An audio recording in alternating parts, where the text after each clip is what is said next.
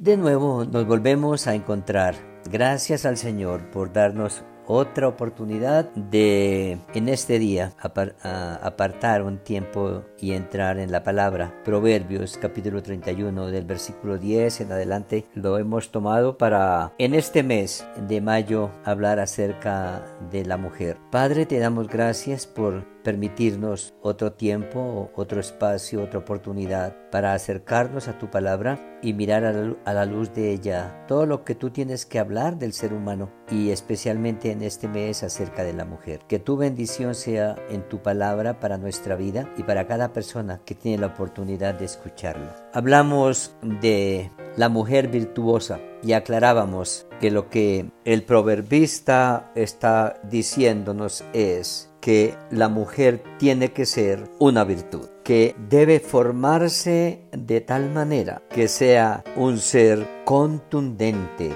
completo. Es casi el término pleros en el sentido de plenitud. Y una vez logra esos objetivos a través de ir quemando y usando todas las etapas de la vida, llega a ese objetivo y entonces está habilitada para toda la serie de roles que tiene que desempeñar en la sociedad. Y hablamos entonces de una decisión que la mujer toma y debe tomar bien, es con quién va a andar el resto de la vida. Versículo 2, el corazón de su marido está en ella confiado. Es una decisión seria, una decisión de vida, una decisión a largo plazo, porque el versículo 12 dice, le da ella bien y no mal todos los días de su vida, todos los días de su vida. Ahí vamos entendiendo cómo una mujer con carácter, con educación, con principios y con temor de Dios está habilitada para empezar a ir cumpliendo a cabalidad cada uno de sus roles en los que tiene que desempeñarse en su paso por el tiempo y por la historia. Le da ella bien y no mal.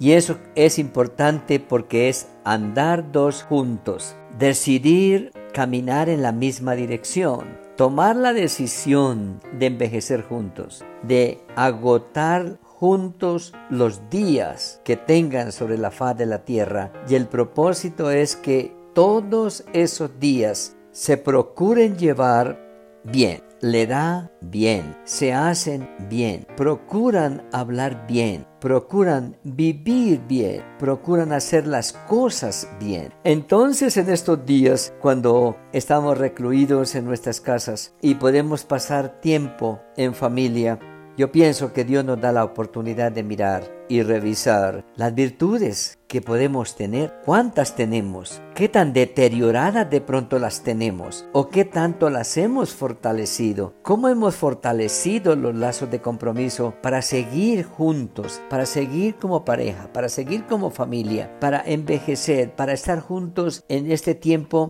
cuando la salud no es la mejor, cuando la edad empieza a desmejorarnos, cuando las circunstancias tienden a cambiar es una buena oportunidad para tomar nuevos alientos, nuevas decisiones, fortalecernos en el Señor, adquirir el compromiso de pidámosle al Señor que nos ayude en estos días, pocos o muchos que aún nos restan, para que lo que usted reciba de mí y lo que yo reciba de usted sea bien y no mal todos los días que aún nos quedan sobre la tierra. Miremos los bienes que deben recibir nuestros, nuestras cónyuges, nuestras hijas, nuestras nueras, todo lo, que es nuestra familia extendida, cómo motivar a que miren estos principios con seriedad, que entiendan el interés de Dios de formarlas como mujeres, amen su vida, amen sus cuerpos, amen su salud, amen al Señor sobre todas las cosas, amen la academia, es decir, edúquense por favor, hagan el esfuerzo de educar si están educadas, procuren tener una especialización, un posgrado, estar actualizándose. Miren cómo la educación nos puede dar estabilidad laboral y cómo la estabilidad laboral nos puede mover a una calidad de vida, de construir un futuro para nosotros y construir